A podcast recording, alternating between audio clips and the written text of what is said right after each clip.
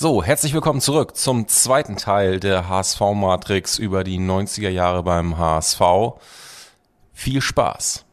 Wo wir gerade ähm, bei Thema Anfang der 90er und so sind, was mich auch mal total interessieren würde, das ist etwas, was ich halt auch selber überhaupt nicht ähm, miterlebt habe. Ähm, so das Ende des eisernen Vorhangs und äh, der Zusammenbruch äh, der DDR und dann auch die möglichen neuen Spielwiesen, die sich ähm, Osten äh, Deutschlands als auch äh, noch ein bisschen weiter raus ergeben haben. Also würde mich mal interessieren, wie war das so, als man das erste Mal in die ehemalige DDR gefahren ist? Gegen wen hat man da äh, gespielt und was, äh, was für Leute hat man da so getroffen? Naja, also gerade was die Polizei angeht, war man natürlich, als das, äh, als die Mauer fiel, war es da natürlich, fehlte es da gänzlich an Professionalität. Ne? Das, das, das glaube ich, war unverkennbar und das haben dann vielleicht auch gewisse Leute ausgenutzt oder ausnutzen können. Das war dann vielleicht auch nicht so schwer. Ähm also ich habe ich hab mir zu dem hier auf äh, als Vermerk gemacht, offene Hose. Also es war, Oder es so. War, es, war, es war wirklich so, die, die, die, die Kontrolle da drüben äh, war gar nicht gegeben und man konnte sich benehmen wie die berühmte offene Hose. Also das erste Mal, dass der HSV da drüben gespielt hatte, war Anfang 1990 erst auf dem Freitagabend ein Hallenturnier in Schwerin und hat dann am nächsten Tag ein Freundschaftsspiel gegen den FC Magdeburg ebenfalls in Schwerin auf der, auf der Paulshöhe gehabt.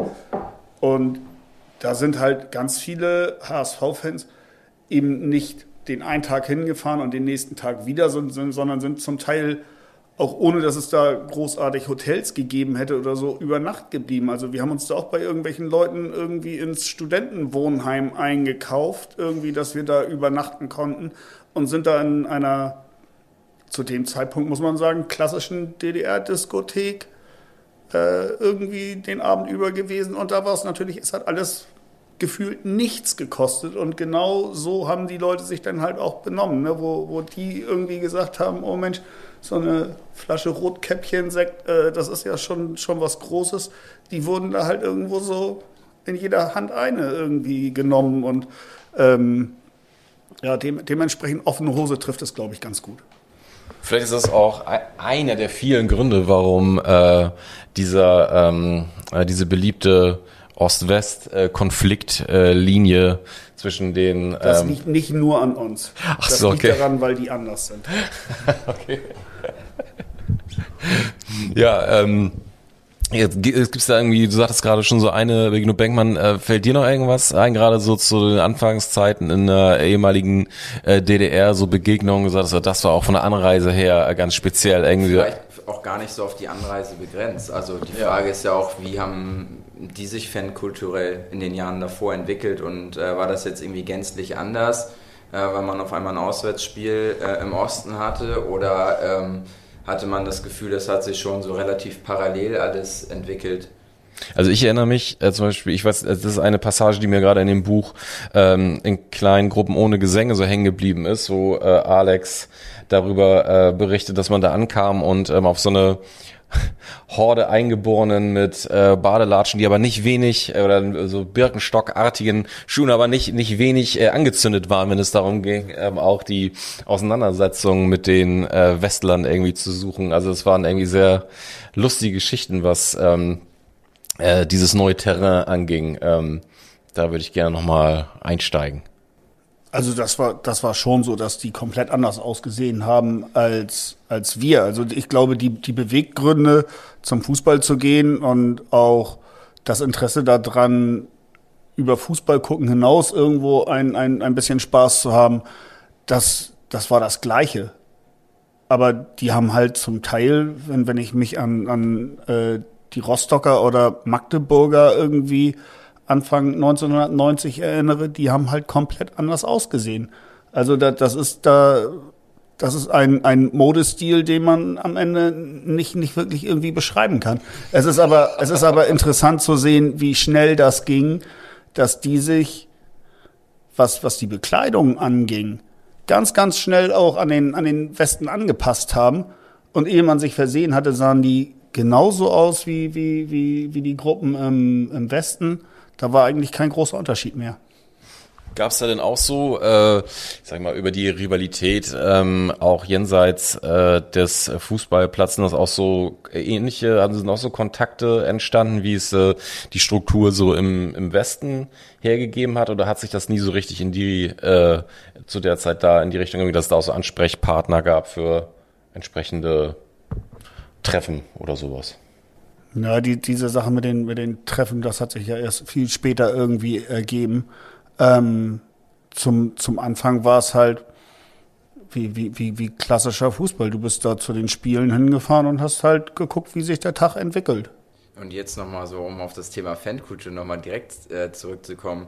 Wie war das stimmungstechnisch, wenn man im Osten gespielt hat? War das jetzt großartig anders?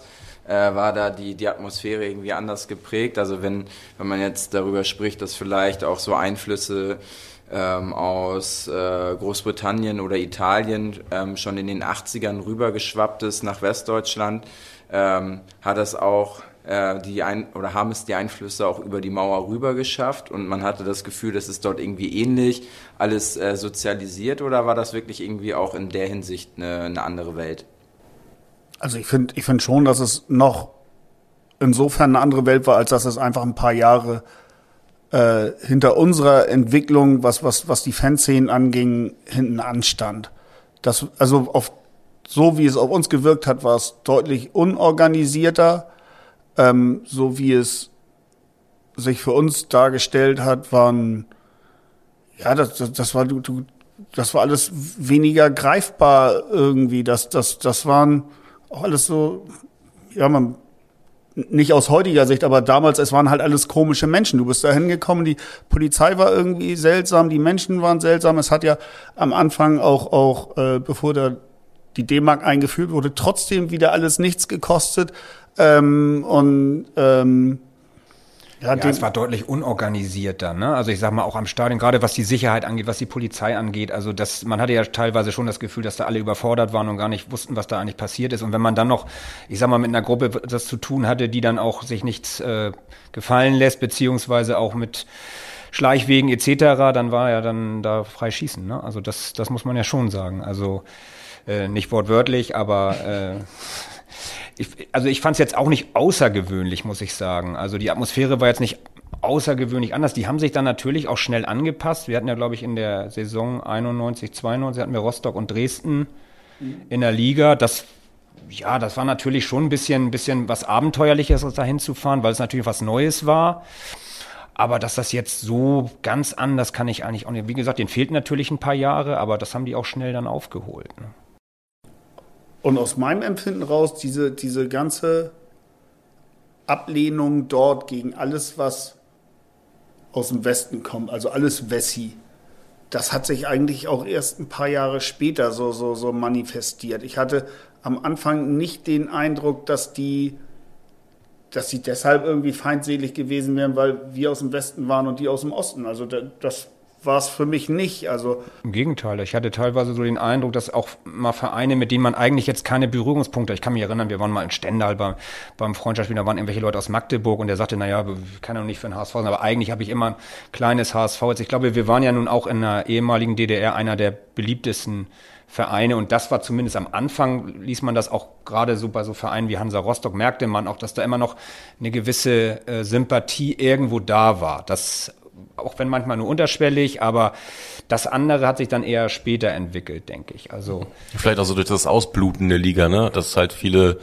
äh, so Kam sicherlich dazu. Ja, ne? also der ein ein Faktor. Das aber das ist was, was bei mir auch immer hängen geblieben ist. Das erste Spiel, das war jetzt nicht neu, das war 89, glaube ich, als die Mauer gefallen ist. Da haben wir ein Heimspiel gehabt gegen FC Porto und da waren unheimlich viele äh, DDR-Bürger, die wirklich, also das, das hatte hier Szenen an der, an der Schnackenburgallee, dass die Trabanten da in, in Schlange standen.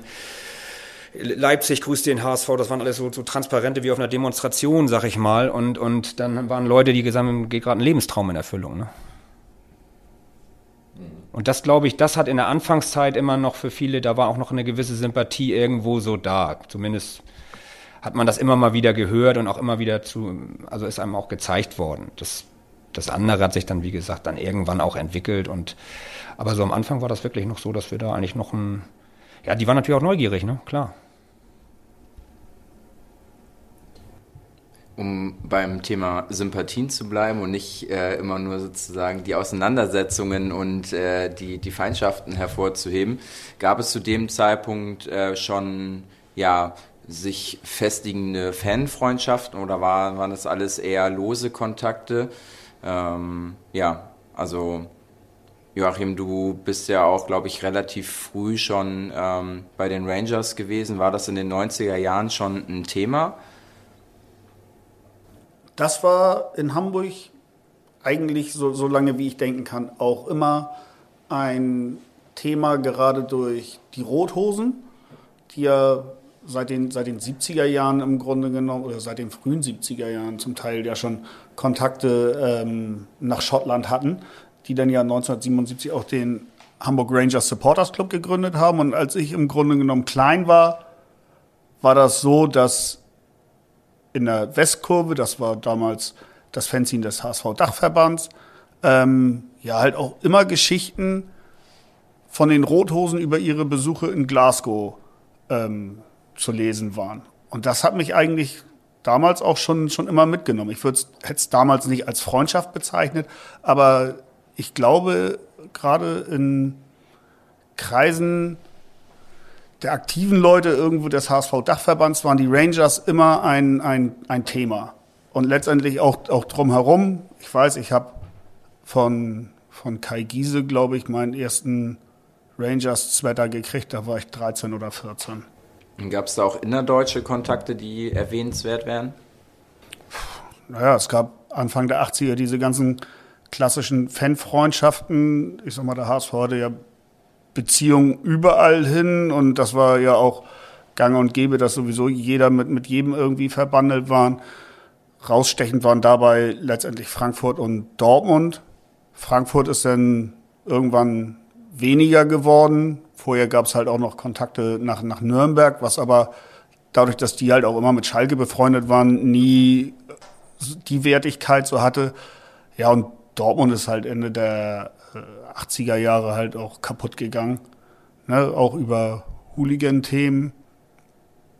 Dazwischen gab es dann halt irgendwo auf, auf, auf Krawallebene Freundschaften mit, äh, mit Eintracht Braunschweig bis äh, 1991 hin. Und kurioserweise äh, seit 1991 gibt's halt äh, viele und, und, und, enge Kontakte nach Hannover, die ja zeitweise auch, ich sag mal, weiter gestreut waren. Ne? Ich sag, die CFA hatte ja auch gute Kontakte ähm, nach Hannover. Und ebenso lange gibt's eigentlich auch immer freundschaftliche Beziehungen zu Arminia Bielefeld. Was du halt auch immer hattest, war eine, eine kleine Gruppe aus, aus Osnabrück, die regelmäßig zum HSV gefahren sind. Wo ich nie sagen würde, dass das eine Fanfreundschaft war, aber das waren, für, für uns waren das halt damals HSVer, die aus Osnabrück kommen. Und das waren aber teilweise 20, 30 mal 40, also auch gerne und viel mit dabei. Wenn ihr jetzt so ähm, mal so den Blick ähm, zurücklegt, ähm, so was, ähm, was, was würdet ihr sagen, was hat sich so am meisten verändert, beziehungsweise was vermisst ihr so am meisten aus, aus dieser Zeit? Ja, das geht ja eigentlich schon damit los. Ähm, ich fand, damals waren auch die Stadien natürlich hatten gewisse Einstellungskriterien, ne? also Einstellungsmerkmale. Sowas wie damals den Bökelberg oder so. Das waren, heute ist das so alles so ein bisschen, ich sag mal, das wird irgendwo auf Brachland gebaut, ist alles ein, ein, ein Baustil fast. Ne? Also da gibt's kaum Unterschiede und das war sicherlich schon alles ein bisschen besser. Und es war vielleicht nicht alles so super professionell. Man musste zumindest am Anfang auch ein bisschen mehr selber organisieren und sich selber überlegen, wie man äh, zu, zu dem und dem Spiel fährt. Man darf ja auch nicht vergessen, ich sag mal, der ICE, glaube ich, der ist 91 oder so erst eingeführt worden. So, ne? da, da musste man beispielsweise nach, nach, nach, nach Süddeutschland schon über Nacht fahren, wenn man da irgendwie, da hatte man schon mal zwei Nachtfahrten. Ja, das, das würde ich sagen, das ist so schon mal herausstechend. Also was das ist das, wenn du sagst so Bökelberg, was, was sind also an diesen alten Stadien so die, die Besonderheiten? So, was, ist, ja, was macht da so sag mal, speziell so, aus? Ich würde sagen, heute ist natürlich alles irgendwo, irgendwo fast gleich. Ne? Und der Bökelberg beispielsweise, ich sag mal, wenn man da schon ein paar Umdrehungen drin hat, muss man schon vorsichtig sein, dass man da nicht die Stufen runterfällt, weil das war extrem steil.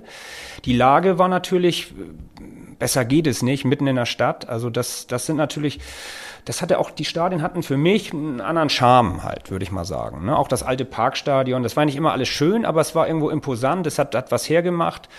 Und ich habe auch unser altes Stadion geliebt. Also das, das, das bleibt ja nicht aus. Aber heute ist viel äh, so ein, so ein gewisser Einheitsbrei, würde ich sagen. Und, und es ist dann alles irgendwo auch, auch weit ab vom Schuss. Und das ist ja so ein Trend, der mittlerweile äh, sich da schon entwickelt. Ja, das stimmt. Also mit den Stadien, da hat man schon auch das Gefühl, dass natürlich durch die ähm, WM 2006 erstmal irgendwie eine gewisse Professionalisierung stattgefunden hat und dann aber auch viele kleinere Vereine, die das jetzt nicht direkt betroffen hat, in den Jahren darauf ähm, ja nachgezogen sind und äh, fast so ein bisschen wie so ein Viehbrock-Stadion, das irgendwie wie so ein Stecksystem zusammengesetzt wird und ähm, wenn man jetzt in sich in den Stadien bewegt, dann weiß man gar nicht, bin ich gerade in Augsburg, in Wolfsburg oder sonst, weil das irgendwie alles, ja, alles gleich, Seele auch, ne? Genau, also, und irgendwie tatsächlich auch nicht mehr wirklich in den Städten, sondern man hat die, die Stadien, die eine zentrale Lage hatten, ja eigentlich alle platt gemacht und dann ähm, außerhalb der Stadtgrenzen irgendwo direkt an die Autobahn auf dem Feld gesetzt. Das ist schon so eine Entwicklung, die auf jeden Fall echt schade ist. Es ist halt einfach vieles mittlerweile sehr austauschbar. Ne, das, das ist am, am Ende, wie wir jetzt gesagt haben, die Stadien, die sehen sich alle sehr ähnlich. Ähm, die Gegenden, wo die Stadien liegen, die sehen sich alle sehr ähnlich. Äh, ja, es, es ist halt einfach auch alles zu durchgestylt, finde ich. Also es, es, das fängt letztendlich beim Kauf der Eintrittskarte an. Früher hat man sich kurzfristig entschlossen, ähm, irgendwo zum Auswärtsspiel zu fahren. Dann wusste man, ja, fährst, du hin, kriegst aber da am Kassenhäuschen auch noch eine Eintrittskarte für den Gästeblock zu kaufen. Wenn du dich heute nicht irgendwie äh, Monate vorher damit beschäftigst, wo du gerne hinfahren willst, ähm, dann verpasst du halt den, den, den Vorverkauf für das Auswärtsspiel und musst dann letztendlich gucken, wo kriege ich überhaupt noch eine Karte her. Du kannst sowas nicht mehr spontan entscheiden. Du kannst dich nicht einfach äh, auf dem Sonntagmorgen in den Zug setzen und sagen, heute fahre ich zum, zum Auswärtsspiel oder heute fahre ich zu irgendeinem, einem, zu irgendeinem anderen Fußballspiel. Das hat es ja auch oft genug gegeben, dass man, äh, wenn der HSV gerade nicht gespielt hat, zu irgendwelchen anderen Spielen gefahren ist, wo du dir immer sicher sein konntest, da hat noch ein Kassenhäuschen auf und ich kriege noch meine Karte. Heutzutage gibt es vor einigen Stadien, glaube ich, nicht mal mehr Kassenhäuschen. Also ich weiß es nicht. Also und das ist, ich kann mich an Spiele erinnern, da ist man nach München gefahren, irgendwie in den, in den 80ern und hat sich vorher keine Karte geholt, sondern hat die fein säuberlich am Olympiastadion äh, am Kassenhäuschen geholt. Dafür ist man dann einen Tick eher zum Stadion rausgefahren, aber ähm, das musste man nicht alles irgendwie Wochen und Monate im Voraus planen. Heutzutage ist es natürlich auch so, es gibt ungleich viel mehr Leute, die Interesse dran haben, zu Spielen des HSV mitzureisen. Das macht natürlich, das verknappt das Ganze natürlich auch noch. Und was zum einen sehr schön ist, aber letztendlich ist das auch alles so, so, so erheblich schwammiger geworden. Früher war, war es einfach auch teilweise viel, viel persönlicher, wenn man irgendwo in den Zug eingestiegen ist und da saßen 50, 60 Leute. Ja, auch zu Supporters Club Zeiten war das so, der, die Leute, die, die regelmäßig gefahren sind, die kannten sich alle. Die wussten teilweise einfach auch mehr voneinander. Die, die da haben sich auch, auch Freundschaften entwickelt und alles. Und, und heutzutage ist es so, ja, irgendwie viele von den Leuten, die da irgendwo zum HSV reisen, man, man kennt sich halt eben nicht mehr. Ne? Du kennst noch Leute vom, vom, vom Sehen, ja, und dann hast du aber halt auch so eine, so eine große, breite Masse, alleine schon, weil du ja eigentlich jeden Gästeblock mit Leuten aus dem Umland füllen kannst, ist es ja, ist es ja schon so, die kannst du gar nicht mehr alle kennen. Ne? Und, und, und die, da, da geht halt auch irgendwo so, so, so, ein bisschen, so ein bisschen verloren. Klar kommt man auch dazu, wir selber werden ja nun auch nicht jünger und ähm, die Leute, mit denen wir unterwegs waren, ähm, die kommen halt auch nicht alle wieder. Und ich sag mal, die, die seit, seit 30 Jahren mit zu, zu Spielen mitfahren, ja, das, es werden auch zusehends weniger. Ne? Hatte das, würdet ihr sagen, dass es auch mit dieser, mit diesem Zusammenhalt, wenn man so will, auch was damit zu tun, dass es damals ja auch ein, eine gewisse abenteuerlustigere Geschichte war, irgendwo nach, keine Ahnung, sei es nun Gladbach oder Bremen oder sonst wo, dass man sich so ein bisschen auf die Leute verlassen musste, mit denen man da unterwegs war und sich allein deswegen schon äh, näher kam oder wie würdet ihr das beschreiben? Da ist schon was dran, würde ich sagen, weil insgesamt war man ja nicht, war man ja schon wenig, man hatte ja weniger Leute. Heute ist das ja schon alles sehr, sehr viel und auch sehr, also ich würde eher sagen, es ist halt sehr, auch was Joachim schon sagte, sehr durchgestylt und damals war es vielleicht doch ein bisschen mehr Abenteuerlust und äh, das, was heute so, das geht natürlich auch verloren. Klar, man wird natürlich auch älter, ist ja auch klar, aber ähm, heute ist es, ähm, ich weiß nicht, man sieht es auch teilweise auch so am Publikum, finde ich. Also wenn ich nach München fahre, das ist, fällt mir manchmal schwer, da das Gros der Leute noch als Fußballpublikum zu sehen. Da laufen mehr Leute mit Einkaufstüten durch die Gegend. Ähm, da fragt man sich natürlich manchmal schon, wo man da eigentlich ist und wo sich das hin entwickelt hat. Und Wobei, das, das frage ich mich hier manchmal ehrlich gesagt auch. Ich hätte jetzt beinahe gesagt, bei, bei uns finde ich aber schon, sieht man noch, dass es ein Fußballpublikum ist. Also wenn ich jetzt durch die Katakomben gehe beispielsweise, und es gibt ja so Vereine, die auch durch ihre Neubauten, sag ich mal, da auch viel von ihren Möglichkeiten verloren haben. Ich fand immer so, wenn man früher nach Schalke gefahren ist, das war was Besonderes. Man wusste auch, das ist kribbelig, dass äh, der Weg von der Straßenbahn zum, zum Gästeblock, da musstest du mit allem rechnen. Und durch den Neubau, sag ich mal, hat sich das ja schon alles irgendwo. Ob das nun gut oder schlecht ist, gut, der eine oder andere wird vielleicht sagen, dass äh, Gott sei Dank, wie auch immer, aber es ist natürlich da auch ein bisschen was verloren gegangen ne, aus dieser Zeit. Ja, ich finde es auch schade, als für mich, als jemand, der halt die Zeit äh, nicht so, ähm, schon gar nicht Auswärtsfahrten ähm, in dem Jahrzehnt mitgemacht hat, wenn ich jetzt so, sei es irgendwie Augsburg oder Mainz oder was wir so gesprochen haben, dass du in diesen Stadien nicht nur, dass die Stadien sich an, austauschbar sind, sondern ähm, auch die, die gegnerischen Fans, ne, also man da irgendwie zu Gast ist, du hast, du kriegst gar nicht die Besonderheit mit, was ist jetzt jetzt meinetwegen in Mainz besonders, ne, da das Bruchweg oder wie das da ist halt, war ja auch relativ zentral, ne, dass du halt auch was von dem, von dem Flair der Umgebung und was das eigentlich ausmacht, diesen Standort, ähm, der ist total weg. Und da gibt's ja nun viele äh, Beispiele darüber, wo es im Grunde eigentlich ganz interessant wäre, dort mal so die ähm, speziellen Eigenarten der dort lebenden äh, Eingeborenen. Das geht so natürlich immer ver verloren. Also ja. Für mich persönlich war eins der beeindruckendsten äh, Auswärtsspiele wirklich, da durften wir nur einmal hin, das war bei 1860, da direkt in Giesing und das war wirklich, muss ich sagen, das hat mich beeindruckt, was da los war. Das war umringt von Kneipen, mitten im Stadtgebiet und auch wirklich urige Leute und so. Und man war natürlich auch nirgendwo irgendwie wirklich willkommen. Also das, was man ja eigentlich auf der anderen Seite auch wieder ganz cool findet ähm, wie die da auch aufgetreten sind. Und das, das hat man ja kaum noch irgendwo. Oder wo hat man sowas noch? Das ist halt die nächste Sache, dass diese Vereine wie Augsburg und Mainz und Hoffenheim und Leipzig und diese ganzen, ich sag mal, neueren Bundesliga-Vereine ja letztendlich auch äh, namenhafte Vereine mit großen, interessanteren Fanszenen ja irgendwo auch aus der Liga verdrängt haben. Ne, wenn ich mir angucke, äh, eine Stadt wie Kaiserslautern, das hatte immer einen anderen Reiz, da hinzufahren, einen, einen anderen Charme, da hinzufahren. Die Leute dort waren, man, man hatte den Eindruck, die leben Fußball viel mehr, als wenn du jetzt, was weiß ich, in äh, Sinsheim da irgendwie am, am Flugzeugmuseum irgendwie aus dem, aus dem Zug aussteigst. Oder also auch in Mainz finde ich, dass das ist. Äh, langweilig da irgendwo. Und, und, und da sind halt Vereine früher, was weiß ich, man braucht sich ja nur die, die zweite und die dritte Liga heutzutage anzugucken, welche großen Namen da alle sind.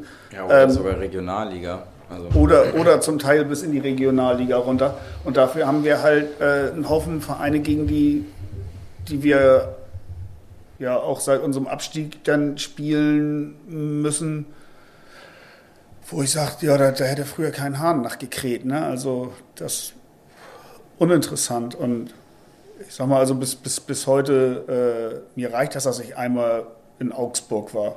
Also ich selbst, selbst soll, sollten, wir, sollten wir aufsteigen und die nicht versehentlich parallel dazu runtergehen, ich würde da nicht hinfahren. Das wäre der erste Streicher. Ne? Also die, die Sache ist, die müssten dafür vermutlich ein neues Stadion bauen. Der einzige Grund, nach Freiburg nochmal hinzufahren, ist, dass die jetzt in, in irgendeinem anderen Stadion spielen. Aber ansonsten äh, oberster Streichkandidat Freiburg mit Stuttgart zusammen. Was, was soll ich da?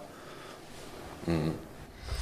Wo wir jetzt gerade uns schon wieder so ein bisschen äh, so gewisse Namen irgendwie aufzählen, noch äh, vielleicht zum Ende der Folge nochmal so große Rivalitäten in den 90ern. So, was würdet ihr sagen, äh, wo waren ganz spezielle Situationen, auch noch so ein paar, äh, so ein paar kleine Anekdoten, mit wem hat's am meisten geknallt? Was waren da so die, die 90er? Ah, Bengmann, tu mal nicht so, du warst auch immer da. Nee. Na, also als, als Rivalität, glaube ich, kann man immer sagen, war immer Bremen ja. immer oben. ganz klar. Ja, und dann auch viel, viel aus dem Westen, ne, viele Westvereine. Schalke hatte immer seinen Reiz, die waren natürlich über Jahre hinweg äh, für alles, was erlebnisorientiert war, das Nonplusultra. Was Gegen hat das die- ausgemacht bei denen? die, die Masse, die sie hatten und, und ähm, dass das halt wirklich auch brenzlig war, wenn du dahin gefahren bist. Konntest nach, wenn du aus dem Gästeblock raus bist, glaube ich, konntest du bis 10 zählen. Dann haben die immer irgendwie mal angegriffen, auch von ihrem Hügel. Und also auch als Also- normaler Fan warst du natürlich, Also in den, wusstest in, du, den acht, in den 80ern, weiß ich, haben wir mal, waren wir mal mit 15 Leuten in Gelsenkirchen und haben das Spiel äh, aus der Nordkurve, also aus deren Kurve raus äh, angeguckt, weil das äh, deutlich äh, ungefährlicher war, als im Gästeblock zu stehen. Also was da äh, rund um den Gästeblock irgendwie an blutrünstigen Menschen rumlungerte, die eigentlich nur darauf gewartet haben, irgendeinem einen an die Fresse zu hauen. Es war unglaublich. Ne? Und das ist, glaube ich, für, für viele Leute in ganz Deutschland immer so gewesen. Gelsenkirchen ist keiner gerne hingefahren. Ne? Und das hat, das hat halt einen gewissen Reiz ausgemacht. Und das ging auch schon am Bahnhof los. Ne? Das, Das darf man nicht über- vergessen. Das, die standen ja schon am Bahnhof so zu Hunderten. Also das äh, zu, als Empfangskomitee, was ja heute auch ein bisschen verpönt ist, sag ich mal. Ne? Ja, beziehungsweise, dass du von so viel Polizei begleitet werden würde, dass du dich da gar nicht mit 100 Leuten sammeln könntest, oder um irgendeinen in Empfang zu nehmen. Ne? Das scheint da aber dann okay gewesen zu sein. Das war, das war da vollkommen okay.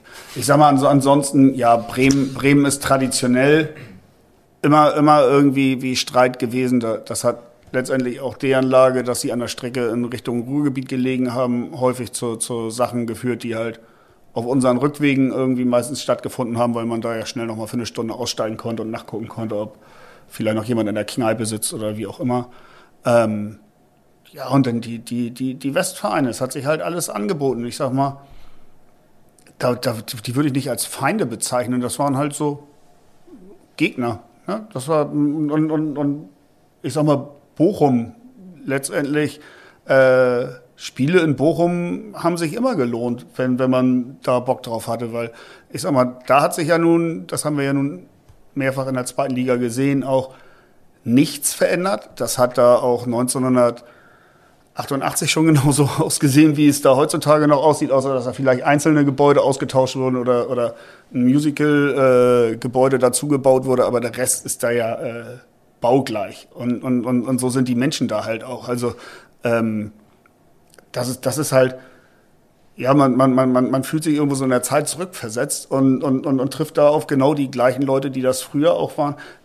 Das hat seinen Charme, durchaus. Ne? Und ich sag mal, Köln, Düsseldorf. Köln ist auch immer so eine, so eine, so eine, so eine brenzlige Sache gewesen. Du bist ja mit der Straßenbahn aus der Stadt hochgekommen und dann standen an dieser Kreuzung vorm Stadion irgendwie hunderte von Menschen rum und haben in jede Straßenbahn reingestarrt, was da für Leute drin sind und, und musstest dann auch schon wahlweise an der richtigen Stelle wissen, äh, wann du raus musst oder, oder, oder halt auch wissen, wann es losgeht. Ne? Und das ist ja auch, auch immer spannend gewesen. Ne? Ja, Köln war immer schon brenzlig, das stimmt. Ne? Das war aber auch, auch viel we- wegen Masse halt, ne? dass die halt auch immer viele. Und die haben den Standort behalten, ne? das darf man nicht vergessen. Ne? In Köln ist ja nicht irgendwo anders gebaut worden, sondern das macht dann auch eine Menge aus. Aber mit Bochum, das, das würde ich genauso sehen. Das ist nicht ohne Grund, dass Bochum eigentlich wahrscheinlich bei den meisten immer das beliebteste Spiel ist. Und das wird es auch bleiben. Ne? Das äh, hat schon alles seinen Reiz. Und das ist auch das, was vielleicht auch alle irgendwo so ein bisschen äh, in den Vordergrund stellen würden, dass da natürlich die Welt noch so ein bisschen in Ordnung ist. St. Pauli war aber zu dem Zeitpunkt noch nicht so wirklich relevant, oder? Die gab es da gar nicht. Ja, das wollte ich hören. Ja, also das, wenn wir wenn wir kurz auf die eigentlich ist das ist das ist das eine Buzzerfrage, ne? ähm, aber äh, wenn wir kurz auf die eingehen wollen, das muss man ja sagen, die sind ja bis bis Mitte Mitte der 90er gar nicht existent gewesen. Also das ist ja äh, das ist ja ein ein ein, ein solches Lügenkonstrukt irgendwie mit mit ihrer ganzen Geschichte und Tradition, die sie sich da irgendwie zusammendichten. Ähm, das geht ja eigentlich auf gar keine Kuhhaut. Wenn man sich überlegt, dass Anfang der 80er bestand deren Publikum, das habe ich bestimmt schon mal irgendwo gesagt und das wiederhole ich nur zu gerne, deren Publikum bestand bei Heimspielen gegen TuS Hessisch Oldendorf oder den MTV Gifhorn aus 1500 Zuschauern. Und davon waren 500 Leute HSV-Fans, die St. Pauli genauso eingeschätzt haben, wie sie den SC Concordia oder später Altona 93 eingeschätzt haben. Da gab es keine Rivalität. Und zu dem Zeitpunkt sollten das hier irgendwelche äh, Fans des anderen Vereins hören, liebe St. Paulianer. Von diesen 1500 waren auch nicht alle links. Soweit, glaube ich, haben wir jetzt einen ganz guten Einblick bekommen, was in den 90er Jahren so los war. Ich glaube, so als. Mit Ausflügen in die 80er. Mit Ausflügen in die 80er. Das äh, gehört natürlich ähm, dazu, dann auch äh, beim Zeitstrahl etwas über den Tellerrand zu schauen. Aber ich glaube, wir haben ähm, tatsächlich einen ganz guten Eindruck bekommen, ähm, wie damals so das Stadionerlebnis aussah. Was, was, ja, was ja letztendlich ein bisschen fehlt, wo ich vermutlich weniger zu sagen kann, ist aber letztendlich Ende der 90er, muss man sagen, haben sich auch die, die beiden lange Jahre dominanten Ultragruppen in Hamburg gegründet. Ähm, da, kann, da kann ich weniger zu sagen, ähm, aber, aber letztendlich, das darf man halt auch nicht vergessen. Auch wenn wir über die 90er reden, auch das sind die 90er. Ne? Und ich sag mal auch, ähm, das, das Ende einer, ich sag mal, dieser, dieser ersten Hooligan-Phase beim HSV kam ja letztendlich auch in den, in den Ende der 90er so ein bisschen äh, durch gerade das ähm, mehr Polizeipräsenz in den Stadien war, dass halt eine andere Aufmerksamkeit auch nach WM 98 in Frankreich letztendlich gegeben war. Auch das sind ja die 90er, also das haben wir überhaupt nicht angerissen. Also da hättet ihr noch Material für einen zweiten und dritten Teil vermutlich. Ja, wobei man ja auch sagen muss, in Hamburg war das ja zu dem Zeitpunkt auch noch nicht bei den besagten beiden Gruppen ja vom ersten Tag so ganz klar ultra gebrieft, sondern hat sich auch so ein bisschen erst im, im Laufe der Jahre richtig in die, in die Rolle dann äh, rein ja, und entwickelt. Die, ne? und, die, und die Chosen Few ist ja letztendlich aus dem Gedanken einer Supportgruppe des Supporters Clubs hervorgegangen.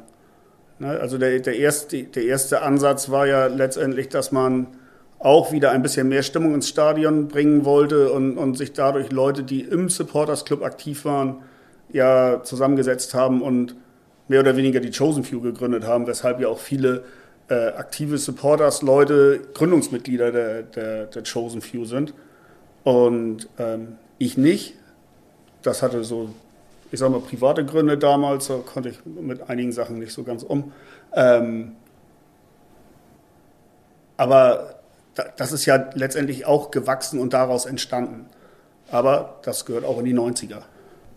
Ja, das war so ein bisschen Fluch und Segen. Ne? Also der Supporters Club hatte sich zu dem Zeitpunkt so ein bisschen, ich will nicht sagen in die Richtung eines Reisebüros entwickelt und das ist dann natürlich einigen Leuten so ein bisschen ja, ein politisches Reisebüro. Ja, auch das. Und äh, dadurch entstand dann natürlich auch sowas wie eine, oder würde man wahrscheinlich Arbeitsgruppe sagen oder wie auch immer, dass man gesagt hat, es muss sich was ändern und wir müssen auch mal wieder irgendwo ein bisschen auch selbstständiger werden und nicht nur die Zeitung aufschlagen zu dem Zeitpunkt, wann ist Abfahrt äh, der nächsten äh, Gruppenreise. Und das daraus ist das dann entstanden, dass man gesagt hat, wir müssen den Hintern mal ein bisschen wieder hochkriegen und, und auch mal wieder selber was man dann ging das ja auch mit den ersten, ich sag mal, vorsichtigen Choreografien los.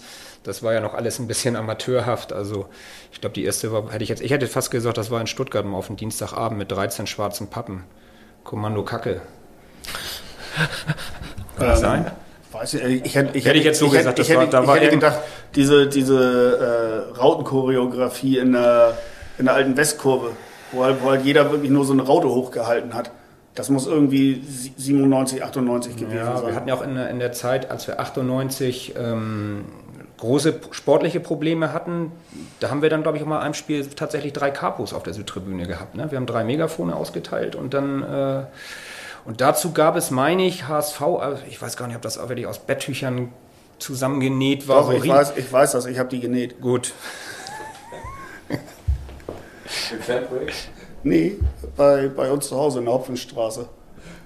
Auf der alten Nähmaschine meiner, meiner Familie, da, da haben wir äh, Buchstaben aus Bettlakenstoff zusammengenäht, was natürlich ähm, ein schöner Gedanke war, aber natürlich äh, ein, ein, ein H und ein V, das geht noch einigermaßen, weil die gleichmäßig von oben nach unten irgendwie Verbindungspunkte hatten. Das S, das wabbelte da so ein bisschen in der Mitte rum. Wind nicht einkalkuliert, also das war nee, schon, das ist, war, das schon war, war, schon schwierig. Semi-professionell, aber gut, das war natürlich so am Stümperhaft. Anfang. Stümperhaft, ja, aber gut gemeint. Wie immer. Der olympische Gedanke. Ja. Auch da waren wir, glaube ich, nicht so homogen, sondern das war eher dann. Die ersten Choreografien waren ja auch schwierig, muss man ja auch sagen, wie man da den Leuten das überhaupt vermitteln konnte. Und ich glaube, das hatten vielleicht Vereine, die nicht diese professionellen Supporters Club Strukturen hatten, sondern das aus, aus der Szene heraus selber sich gegründet haben, die waren dann doch irgendwo, was das Ultratum angeht, vielleicht doch etwas besser aufgestellt am Anfang als, als, als bei uns. Also bei uns wurde ja durch den Supporters Club viel abgenommen und waren natürlich so Vereine wie Frankfurt, die dann schnell durch die Decke gegangen sind. Ne? Das hat man dann natürlich auch gemerkt. Und bei uns kann ich mich erinnern, es war, war unheimlich schwierig, auch dem normalen Publikum das überhaupt zu vermitteln. Also ja, alleine schon, wenn das mal darum hieß, dass wir eine Spruchbank machen oder wie auch immer. Ja, ja. Also ich erinnere gerne, ich weiß gar nicht, wo war das in, wo waren das, wo wir in der Garage oder auf dem Parkdeck gemalt haben? Oder hinterher auf dem Fußboden groß stand, Willkommen im Reich des Bösen. Ja, ja das stimmt. Das, ja, und dann eine Autobahn. An wen war die, war die Message gesandt? Das war beim Derby. Das war Derby. okay. Ja, man hatte sich ja, man hatte sich ja ab Mitte der 90er viel Mühe gegeben, uns, ich sag mal, jede Scheiße, die Fußballfans irgendwie negativ äh, erscheinen lassen könnte, äh, die hat man uns ja irgendwie auch angedichtet. Also ich sag mal, das ganze Volkspark, also das ganze Volksparkstadion bestand ja eigentlich nur aus rechtsradikalen Schlägern, wenn man äh, den Fans des anderen Vereinen hat glauben dürfen. Und deshalb fanden wir damals Willkommen im Reich des Bösen irgendwie äh, so ganz passend. Welches Jahr war das? 96? Hm, das kann, ja. kommt hin. Ja, 96, das kann sein. Ich glaube, das war das Spiel, wo der HSV äh, Mit Glasgow? zu 9 3-0 ja, gewonnen hat. das war nach, nach dem Europacup in Glasgow, glaube ich. Ne? Oder davor? War das davor oder danach? Damit auch in der Woche noch in Glasgow gespielt. Das Wochenende danach. Oder das Wochenende danach, ja. Naja, und wir hatten natürlich auch so Sachen, dann, dass ähm, in der Zeit, in den 90ern, ist ja beispielsweise auch uns die Heimat genommen worden. Ne? Der Roten Baum ist abgerissen worden und da haben wir auch sehr viel Transparente gemalt und ich weiß gar nicht, was das gewogen hat. Wir hatten dann auf der, auf der Nordtribüne für immer Volkspark, das, das war dann unter einer Autobahnbrücke, glaube ich, in Pinneberg oder so, haben wir das dann, äh, dann so eine Näherei gegeben und so. Also alles, das vergesse ich auch nicht, das war, glaube ich, ein Eidelstädter, den, den hast du gar nicht gesehen, der das da genäht hat, denn, denn so eine kleine Klitsche und da hast du nur einen riesen Stoffberg gesehen und dahinter war der Jungs, ich bin gleich fertig und äh, das war, das war recht, recht groß und lang und, und äh, war dann auf der Nordtribüne, aber natürlich auch schwerer Stoff, sich die Leute beschwert, dann, dass da mal ein Hut abhanden gekommen ist, ne, beim, mhm. beim, bei einer Windböe und, und, und solche Sachen. Ne? Also das war nicht jetzt alles vorgemessen oder so. Das, die Man Professionalität hatte auch, hatte war noch nicht. kein Feuerzeitig-Vikar. Nee, nee, nee, nee, nee.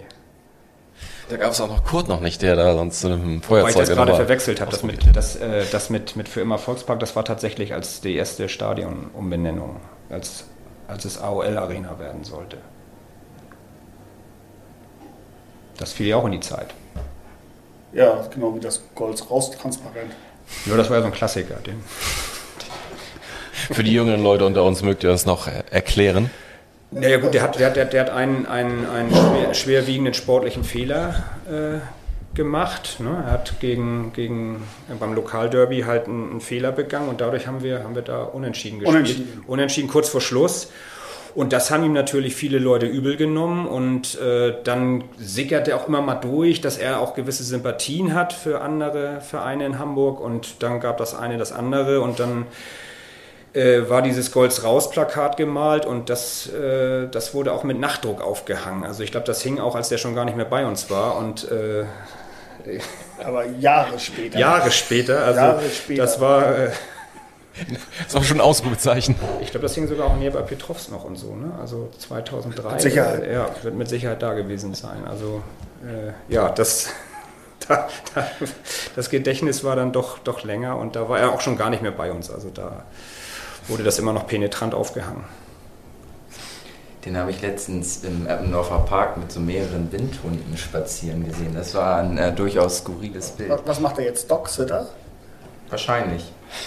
Das ist so etwa das, was er kann. Ne? Was zum Beispiel auch überhaupt nicht zur Sprache gekommen ist, dass äh, rund um den HSV, in, gerade in den 90er Jahren, eine, eine riesige, blühende Fanzine-Kultur herrschte. Also es gab zeitweise sieben, acht verschiedene Fanzines rund um den HSV. Teilweise auch mehr, teilweise manchmal nur für ein, zwei Ausgaben, aber teilweise auch ähm, über Jahre hinweg. Mhm. Na, was natürlich auch immer schon dafür spricht, dass die Leute interessiert sind, sich auch zum einen mitteilen wollen, aber zum anderen halt auch irgendwo versuchen, einen gewissen Einfluss irgendwo ähm, anzubringen. Mhm. Und was für mich immer noch so typisch auch für die 90er ist, was heute auch überhaupt nicht mehr stattfindet, es gab einen, einen richtigen Hype, sag ich mal, damals auch zu Hallenturnieren zu fahren. Also die hatten Ach, ja. jetzt einen sportlichen Wert oder nicht, aber auch das hat, haben genug Leute gemacht und äh, ob man dann in Bremen war oder in Kiel oder, oder äh, in Essen oder Bielefeld, Münster, also das, das, und dann am Ende war dann ja noch das Masters, so dass man so eine Qualifikationsrunde gespielt hat. Ne? Das gab es ja auch in den 90ern. Also, ja. Ja, lass uns da auch, auch mal ganz, äh, ganz kurz irgendwie drauf einsteigen. So, ähm, wie, wie, fing, wie fing das an, die ersten? Wie war, wie war da auch allein so das Setting? Wie wurde da irgendwie gespielt? Was gab es da zu gewinnen? Und äh, was sollte das überhaupt? Ich glaube, dass also natürlich eine Überbrückung der Winterpause, mhm. äh, um Fernsehgelder zu generieren. Ähm, war allerdings bis auf wenige Ausnahmen, glaube ich, von den Vereinen so auch anerkannt, also dass man da jetzt auch nicht nur die letzte Rumpftruppe hingeschickt hat. Ich glaube, diese Verletzungsgefahr war dann nicht so äh, im Vordergrund. Und das war halt immer interessant, weil dann auch die entsprechenden äh, Vereine vertreten waren. Da gab es wirklich interessante Turniere, bei denen man sagte, oh, da sind ja hier, was weiß ich, in, in Essen, da ist dann Bielefeld, Münster oder, oder in, in Magdeburg hatten wir auch mal ein Turnier. Ne? Also ähm, oder in, in, in Kiel war das dann so eher auf Norddeutschland be, begrenzt. Ne? Wir hatten ja auch bei uns jetzt noch nicht die große Halle. Also da war ja so Bremer Stadthalle, Ostseehalle, das waren ja schon die eher größeren Sachen. Ja, aber se selbst, äh, bei uns ja auch. Se selbst, der, selbst der Ratsherrn-Cup war ja. ja. eigentlich immer dazu angedacht, dass ähm, die beiden Hamburger Vereine gespielt haben, Holstein häufig da war, Lübeck mal da war, Bremen eingeladen wurde ne, Osnabrück und, und dann auch immer noch irgendwelche dänischen oder, oder ukrainischen Mannschaften. Also es war, war halt immer irgendwie, du, die, du musstest ja immer quasi einen aus dem Ausland dabei haben, damit du es ein internationales Fußballturnier nennen konntest. Und das hat es über Jahre hinweg gegeben, dass, dass, dass, dass das halt auch immer Bestandteil dessen war, wo sich die die Allesfahrer und aktive Szene irgendwo mit auch beschäftigt hat oder auseinandergesetzt hat. Aber ist ja eigentlich auch naheliegend, ne? Also wenn ich sonst, äh, wenn ich oder wenn ich die Möglichkeit habe, auf möglichst engem Raum mit vielen Szenen zusammenzukommen, ja. dass da irgendwie ähm, auch ein gewisser Reiz drin besteht, ist ja eigentlich, äh, liegt ja eigentlich auf der Hand. Absolut. Und wie war das so äh, in, in den Hallen? Hat es denn da auch äh, regelmäßig zu, ich sag mal, äh, Kontakt äh, ist da zu Kontakt gekommen oder hat man das dann mehr über die Gesänge nur ausgetragen? Oder ich meine, das ist ja schon auch ein ganz schön äh, enger Raum, den man gar nicht so trennen kann wie ein Stadion, ne? Gab da ja mal ein Hallenturnier in Bremen. Anfang der 90er. Ja, 91. Ja, ja mögt ihr da was zu erzählen, was da so los war? Naja, das, äh, letztendlich das, was du gerade gefragt hast. Es kam zu Kontakt in der Halle und, und also dann auch so, dass die Leute Leuchtraketen durch die Halle geschossen haben. Ähm, wie du halt auch vermutet hast, Schlägereien in der Halle, ähm, Leuchtraketen wurden geschossen. Das Ganze hat es aber eigentlich bei, bei Hallenturnieren äh, ganz häufig gegeben. Also gerade auch diese ganzen Turniere im, im Westen, wenn da irgendwo in, in Essen, irgendwo, was weiß ich, Schalke, Duisburg und Essen in der Halle waren, ähm, dann, dann ist das da natürlich nicht ruhig geblieben oder bei irgendwelchen großen Turnieren in der Dortmunder Westfalenhalle, wenn Schalke eingeladen wurde, dann sind die da halt aber auch mit dem Haufen angekommen, mit dem sie sonst in einem Gästeblock rumgelungert sind. Also das ist äh, über, über Jahre hinweg ist das tatsächlich auch gerade für die erlebnisorientierten äh, Fans immer eine Sache gewesen, wo man geguckt hat, wo können wir hier hinfahren und wo gibt's eventuell noch irgendwas zu tun. Und ich sag mal, für die weniger krawallorientierten Fans war es halt immer auch eine Sache, wo man halt seinen Spielern mal nahe sein konnte, ähm, wodurch es ja auch letztendlich viele Kontakte von bei uns in Hamburg von alles Fahrern, Zuspielern des HSV gegeben hat, dass man sich auch untereinander zum Teil kannte. Ähm, das hat's alles gegeben. Ich finde das so, spannend zu hören, weil man sich das so heute, den heutigen äh, Bedingungen und auch so den, den Sicherheitsbedürfnissen irgendwie der Öffentlichkeit oder der, der Behörden oder wem auch immer, wem man das jetzt zuspielen möchte, so, da würde man irgendwie genau einmal so ein Ding stattfinden lassen. Es würde halt irgendwas passieren, ähm, so solche Sachen, die ihr gerade beschrieben habt, und es würde nie wieder sowas stattfinden. Es wäre ein Riesenskandal. Aber da so, so das ganze Jahrzehnt über hat das normal einfach durchweg stattgefunden. Also kein so großartig ja, gejuckt. Guck, guck mal, in, in, Hamburg der, ja, früher hieß das Ratsherrn Cup, dann irgendwann, glaube ich, Salzbrenner Cup. Schweinske Cup. Schweinske Cup hieß das dann auch noch. Ne? Mhm. Das hat doch bis in die, in die 2000er rein regelmäßig mhm. stattgefunden und äh, über Jahre hinweg war das doch für, für, für diesen Klapskali-Verein da vom Hafen die einzige Möglichkeit, mal irgendwo äh, den HSV in irgendeinem Spiel auch zu schlagen, wo sie sich dann ja auch immer eingefeixt haben, dass sie dann mal in der Halle gegen ja, die, die dritte Reserve des HSV irgendwo gewinnen durften. Ähm, und da hat es doch auch häufig genug irgendwo ähm, Austausch von Körperlichkeiten gegeben, weil, weil, weil man halt eben nicht miteinander kann. Also, und das wurde ja trotzdem jedes Jahr wiederholt. Ich glaube, dieser Schweins, ich glaube, dieser, dieser eine Schweinze Cup, wo nach, danach gesagt wurde, so jetzt ist Feierabend in der Alsterdorf Sport, wann war es, 2010? Oder so. Also bis dann ging das, glaube ich, noch. Es war auf jeden Fall noch relativ lange. Ähm, ja. Und dann war es irgendwann, glaube ich, so, dass die Veranstalter gesagt haben, entweder kommt der HSV oder St. Pauli, also dass man sozusagen... Ähm, und diesmal, bei dem war der St. Äh, war HSV gar nicht beteiligt. Nee, genau. War, ich, äh, das war dann, war dann mit Lübeck und äh, dann haben sie festgestellt, ähm, ja, dass ähm, dir eigentlich egal, wie die Konstellation ausschaut, es einfach immer Potenzial bietet, auch mal ähm, ein bisschen... Ähm, ja, knackiger zu werden und dazu kommt, glaube ich, dann auch wirklich die Entwicklung, dass die, die Vereine ähm, einfach das Verletzungsrisiko da so hoch sind und ja auch ähm, die Spieler in der Winterpause lieber in Dubai verweilen, als äh, in der Alsterdorfer Sporthalle sich Schürfwunden zu holen. Ja, und sich irgendwie Leuchtkugeln beschießen zu lassen. Oder und das muss man ja dazu sagen, der Fußballer heutzutage ist ja bei Weitem nicht mehr so robust wie früher. Man geht ja schneller auch äh, zu Boden und hat dollere Wehwehchen auch für äh, weniger. Von ich glaube aber, dass der HSV bei dem Turnier in Bremen sogar abgeschenkt hatte, sportlich, wenn ich mich recht erinnere. Wir hätten uns da theoretisch für das Hallenmasters qualifizieren können. Und der damalige Trainer sagte, wir sind hier auch nicht entsprechend aufgetreten, als wenn wir das Turnier abschenken. Und dann im Nachhinein kam raus, dass sie eigentlich ihre Trainingslagerreise schon für das Wochenende des Masters gebucht hatten. Also die konnten eigentlich gar nicht weiterkommen. Das, wenn man das jetzt mal so Revue passieren lässt, war es natürlich auch sportlich eine Katastrophe und eigentlich eine völlige Verarsche am Fan, aber Ich meine mich dazu erinnern, das war da, irgendwas war da, dass wir da gar nicht, das passte terminlich nicht. Und später war es dann ja auch so, dass wir dann auch gar nicht mehr, glaube ich, sportlich das äh, für, für nötig befunden haben oder die Trainer das nicht wollten. Deswegen waren wir bei diesem Hamburger Turnier, glaube ich, dann am Ende auch gar nicht mehr in Erwägung gezogen, dass man da daran teilnimmt. Mhm.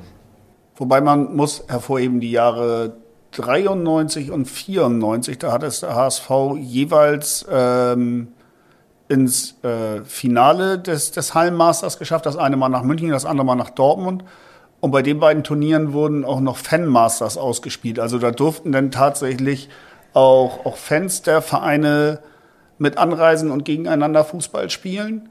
Im ersten Jahr hatte man da so ein, ich sag mal, alles Fahrer All-Star-Team äh, aufgestellt was auch schon eine, eine illustre Runde war. Die Leute sind dann letztendlich auch vom, vom DFB dazu eingeladen worden, dahin zu reisen.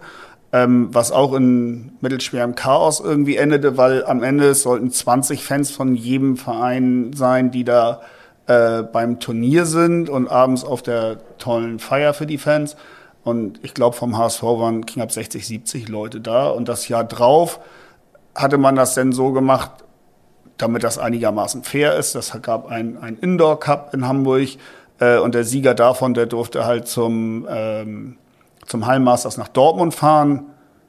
Und das war dann wiederum eine Auswahl von Hooligans, die äh, das Turnier hier in Hamburg gewonnen haben und dementsprechend den HSV bei dem Hallenmasters in Dortmund vertreten haben. Ähm, dafür könnten wir dann aber tatsächlich eine komplett komplette Folge aufnehmen, was sich an dem Wochenende da alles abgespielt hat. Ähm, die, die Fanfeier auch wieder mit Menschen, die auf, also nackt auf den Tischen am Tanzen waren. Äh, Schlägereien bei, bei, bei, beim Fanfinale selbst. Und also es war, war, war recht chaotisch über das ganze Wochenende. Der begleitende Fanprojektler, der da mit war, ähm, ich glaube, der hatte noch relativ lange Kopfschmerzen danach von all dem, was er da erlebt hat. Ja, da sollten wir, glaube ich, bei Zeiten. Ein Namensvetter von mir übrigens. Ja. da werden wir bei Zeiten nochmal äh, tiefer einsteigen. Cool. Vielen Dank, dass ihr da wart und uns Einblicke in diese äh, Zeit gegeben habt. Ja, vielen Dank für die Einladung. Und äh, bei dir können wir ja sagen, dass der HSV gestern zu deinem 40-jährigen Stadionbesuchsjubiläum ähm, alles getan hat, äh, um, das in, um dir einen würdigen Rahmen zu schaffen. Das kann man so sagen. Wobei das erste Spiel war ein 6 zu 1 gegen Nürnberg. Insofern haben sie sich gestern, waren sie ein bisschen, was ein bisschen schwächer, aber ich glaube, Also das, das wäre ein bisschen ich kleinlich da jetzt. Äh, Das habe ich arrangiert. Also kein Problem. Okay, Dankeschön. danke auch. Bitte, schönen Tag. Schönen Tag noch.